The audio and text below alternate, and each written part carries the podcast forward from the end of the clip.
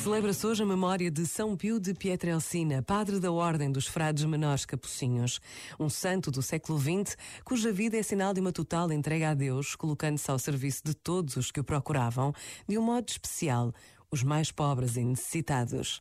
A vida dos santos é sempre um mistério, porque nos revela o encontro de pessoas concretas com a pessoa de Jesus. Por vezes, basta a pausa de um minuto para nos recordarmos destas vidas, para descobrirmos tanto que têm para nos dar.